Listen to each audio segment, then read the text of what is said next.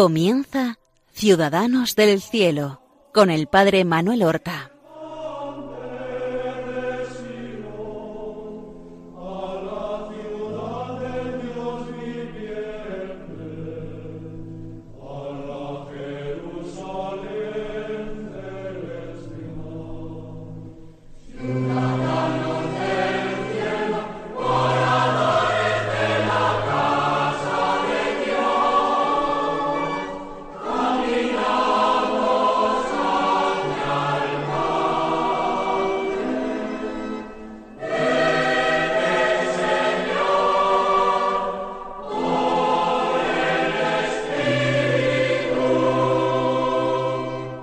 Buenos días, queridos oyentes de este programa Ciudadanos del Cielo, que realizamos en las ondas de Radio María para dar nuestro testimonio de gratitud por la vida de nuestros hermanos los santos.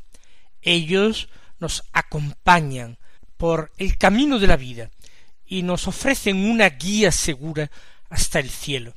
El ejemplo de sus vidas, la práctica de sus virtudes son un estímulo grande para nosotros, son un ejemplo que fácilmente podemos entender y seguir. Durante siete programas eh, llevamos hablando del Santo Padre Pío de Pietrelcina, este gran profeta para el siglo XX y para nuestros tiempos. Y todavía hemos de hablar y dedicar algunos programas más a esta gigantesca figura, figura sorprendente, llena de dones y de carismas, llena de fenómenos eh, místicos extraordinarios.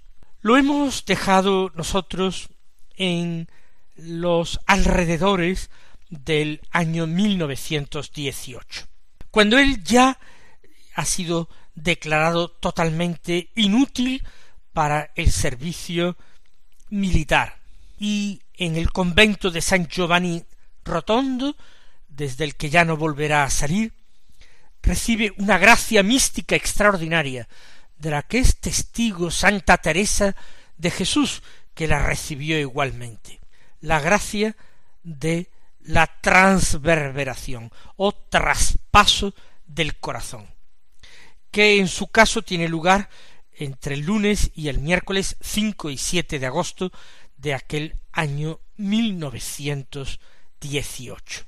Pero es que sólo un mes después, y concretamente el 20 de septiembre, va a recibir la definitiva gracia de la estigmatización. Recordemos que desde hacía ocho años, desde 1910, cuando fue ordenado sacerdote, ya había tenido algunas eh, algunos inicios de esta estigmatización, a veces visibles en forma de manchas rojizas, otras veces invisibles pero con fuertes dolores.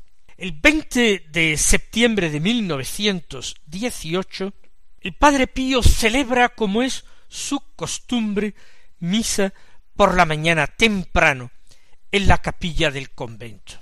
Luego sube al coro. Desde el coro se ve toda la nave de la iglesia, la única nave de la pequeña iglesia, se ve el retablo con la Virgen de las Gracias, que es la titular de la iglesia. Y en el coro, sobre la barandilla del coro, hay un crucifijo de mediano tamaño. Allí en el coro hay algunos sitiales para quedarse orando, para que los frailes puedan orar desde allí. El Padre Pío está orando y dando gracias por la misa recibida. Y en ese momento se va a producir un fenómeno que él describirá en una carta a su director espiritual un mes más tarde. Dejémosle la palabra al, al Padre Pío. Escribe me vi sorprendido por un estado de sosiego semejante a un dulce sueño. Se encontraron todos mis sentidos tanto internos como externos, y las facultades del alma en un estado de quietud indescriptible. Me vi envuelto en torno a mí y dentro de mí de un silencio total.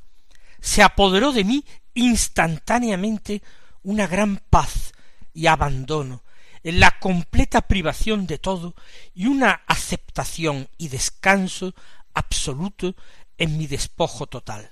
Todo esto fue rápido, instantáneo, como el brillar de un relámpago. Y mientras ocurría todo esto, me vi ante un misterioso personaje semejante a aquel que vi en la tarde del 5 de agosto. Eh, se refiere, hagamos este paréntesis, al que vio un ángel en el instante de la transverberación. El día 5 de agosto vio a un ángel. Se diferenciaba de él solamente en que éste tenía los pies y las manos y el costado sangrando abundantemente. Su vista me llenó de terror. Nunca sabré explicarme lo que sentí en aquellos momentos. Me sentía morir y ciertamente habría muerto si el Señor no hubiese venido a sostenerme el corazón, que me parecía iba a saltar del pecho. La presencia del personaje desapareció, y entonces me percaté de que mis manos, pies y costado estaban traspasados y arrojaban sangre a borbotones. Evidentemente él trata de ocultar estas heridas, él trata de ocultar sus llagas, las cubre, pero los frailes de su convento, tarde o temprano, tienen que enterarse y se dan cuenta y las conocen y algunos quedan impresionados y otros muy dudosos o desconfiados. Son las manos, los pies y el costado del Padre Pío los que están heridos, con unas heridas que manan diariamente sangre. Tienen unos dos centímetros de diámetro estas heridas, menos la del costado que tendrá unos siete centímetros de largo y uno de ancho aproximadamente. El Padre Pío se siente indigno de esta gracia, claro que conoce esta gracia. ¿Acaso no la había recibido antes que él, su padre San Francisco de Asís? Todas las fotos que conocemos del Padre Pío hasta el momento de su muerte presentan sus manos protegidas por mitones para ocultar estas llagas. Él querría que desaparecieran, ruega al Señor que se las quite, y trata de no hablar de ocultar siempre. Para él es el secreto del rey, del que no es merecedor. ¿Cuántas veces, escribe, me ha dicho Jesús, tú me habrías abandonado, hijo mío, si no te hubiera crucificado? Bajo la cruz se aprende a amar, y yo no doy la cruz a todo el mundo, sino solamente a las almas que más quiero. Por tanto, eh, cree que estas heridas se las da el Señor precisamente porque es un gran pecador para que no se pierda. Eso sí, sigue siendo una gran gracia.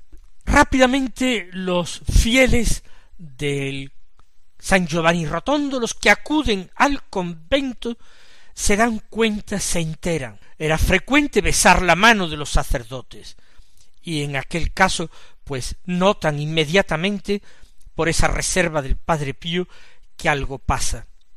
Posiblemente también algún fraile se va de la lengua y desvela el secreto.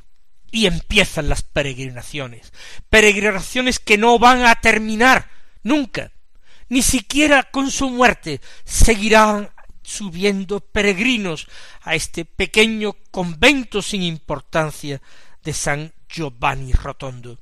Por supuesto, el superior del convento, el padre prior, intervienen, quieren ver las heridas, son llamados distintos médicos. El primero, en el año ya 1919, el doctor Festa. Pero inmediatamente van a seguir viniendo otros doctores, unos llamados por los frailes, por la iglesia, todos queriendo ver, examinar, estudiar. Todo esto fue un gravísimo tormento y sobre todo una vergüenza indescriptible para el Padre Pío.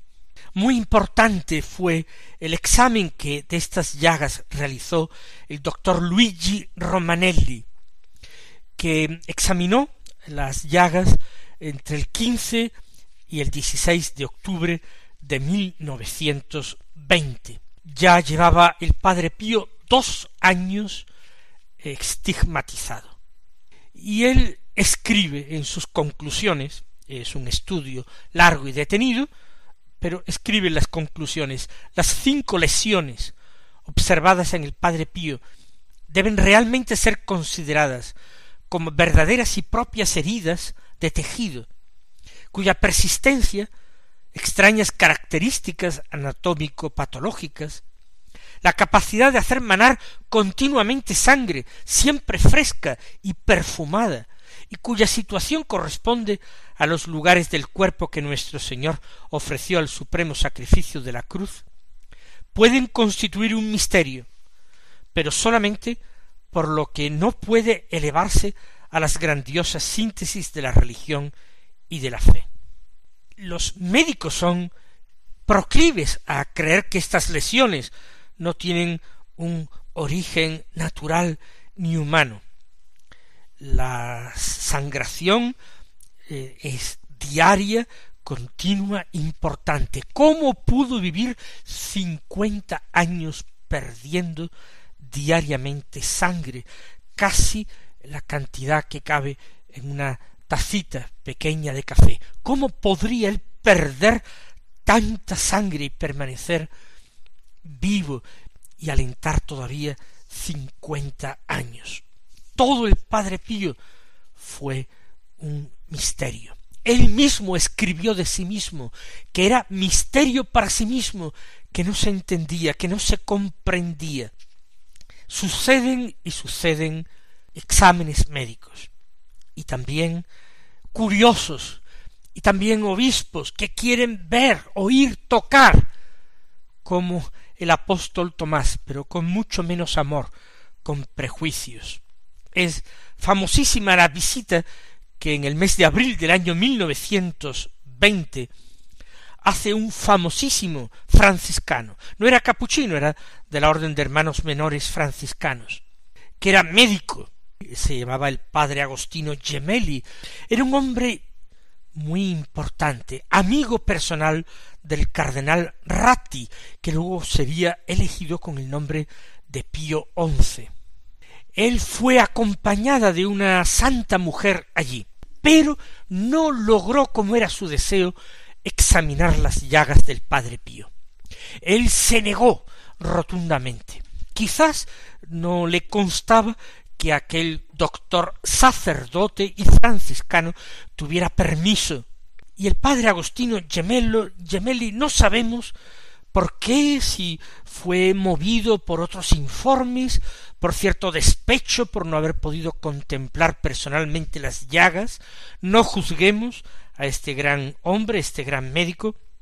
Lo cierto es que sin haber visto las llagas, escribió un informe verdaderamente demoledor en contra de la veracidad de estas llagas, presentando al Padre Pío como un hombre neurótico, víctima de alucinaciones y que morbosamente cuidaba para que no se le curasen unas llagas que se habría provocado él a sí mismo. Este informe terrible, tiempo después, tendría unas consecuencias gravísimas para el Padre Pío. De tal manera las peregrinaciones son tremendas, lo que se dice de él es terrible, que llega el momento en que se piensa que hay que tomar medidas.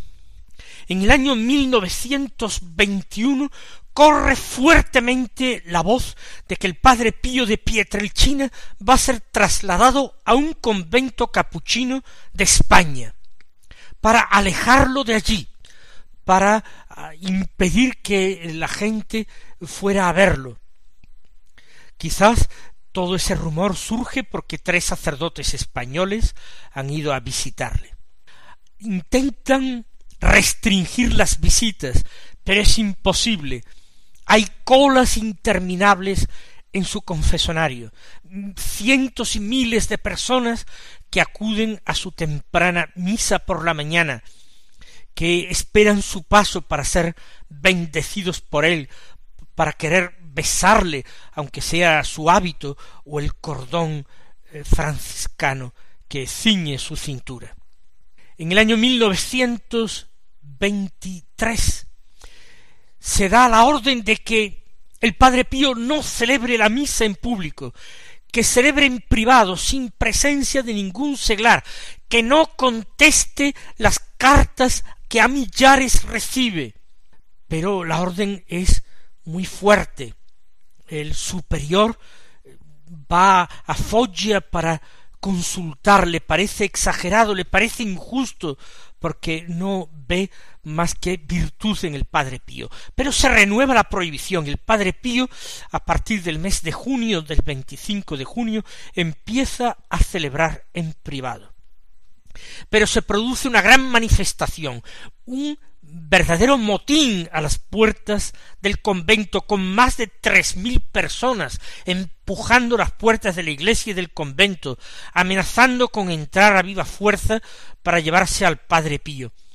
Todo este problema de orden público aconseja no mantener esta restricción y a partir del día siguiente, el 26 de junio, el padre Pío sigue celebrando misa. Eso sí, misa en público. Eso sí, hay una declaración del Santo Oficio en que se dice que no consta la sobrenaturalidad de los hechos que se atribuyen a este fraile, porque todos hacen lenguas de los milagros que se están obrando. Él realmente con su oración, con su intercesión, alcanza del cielo favores y curaciones sorprendentes entre los centenares, por no decir millares de milagros que le son atribuidos, hay uno que llama la atención porque es triple.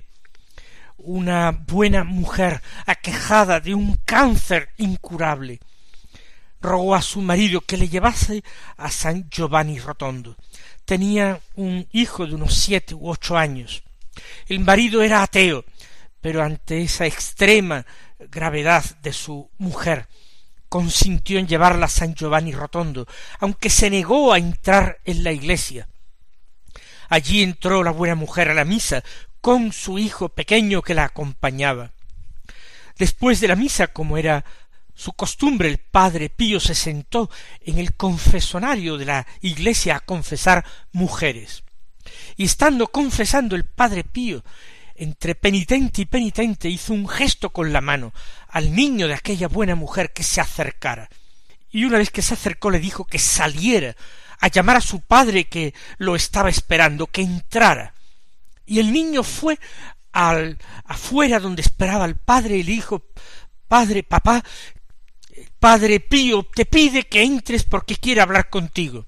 El padre cayó de rodillas, llorando, arrepentido y entró con su hijo a hablar con el fraile. Él, que era ateo, recuperó la fe, confesó, hizo una confesión de toda su vida. Y era que el milagro fue un milagro triple, porque aquel niño había nacido sordomudo y jamás había podido hablar una palabra ni escuchar. Y había escuchado perfectamente al padre Pío y había hablado a su padre al salir, a la calle fuera a buscarle, había hablado sin ninguna dificultad ni traba en la lengua. Eso fue lo que motivó ese, ese derrumbe de su padre. Y ni que decir tiene que cuando regresaron a su casa la mujer, la mujer estaba totalmente curada de su cáncer. Por eso digo un milagro triple, como estos, centenares y centenares de casos y bien documentados. Estamos hablando de un santo del siglo XX, no de leyendas antiguas atribuidas a santos cuyos rostros no conocemos en una época eh, precientífica. No, estamos hablando de un santo que vive en la época del periodismo y de la ciencia. Pues bien, estamos en este tiempo tremendo en que van pasando los años después de la estigmatización y el Padre Pío hace muchísimo bien con la celebración de su misa, en la que realmente se transforma en un verdadero Cristo, en el confesonario, donde encuentran perdón, alivio y consuelo millares de personas, pero una persecución terrible. Ya hemos visto que las multitudes de San Giovanni Rotondo y peregrinos han logrado evitarle esa auténtica suspensión de su actividad, de su ministerio. Pero a finales del año 1923 se decide el traslado a otro convento del Padre Pío. Ya sabemos que no va a ser posible este traslado porque la gente realmente rodea el convento, se opone a tal cosa y el, el traslado tiene que suprimirse. Se pensaba llevar al Padre Pío a Ancona, pero en el mismo mes de agosto en que se decide, unos días más tarde, ante toda la agitación del pueblo, se suspende esa orden de traslado del Padre Pío han tenido que improvisar una habitación del convento para clasificar todo el correo que se recibe y ayudar al padre Pío, algún secretario, porque es imposible contestar todo el correo. Se protege su persona porque la gente ya le van cortando hasta trocitos del hábito, algunos se jactan de que se han llevado algunos pelos de su barba se venden estampas y fotos del Padre Pío como la verdadera imagen del santo sacerdote Padre Pío. Todo esto, como es natural, alarma a las autoridades de la Iglesia y por eso las medidas restrictivas se van a endurecer. Pero de esto y sobre todo de las medidas que impidieron al Padre Pío celebrar durante casi dos años en público, de esto hablaremos en el próximo programa. Hasta entonces, queridos hermanos, recibid la bendición del Señor.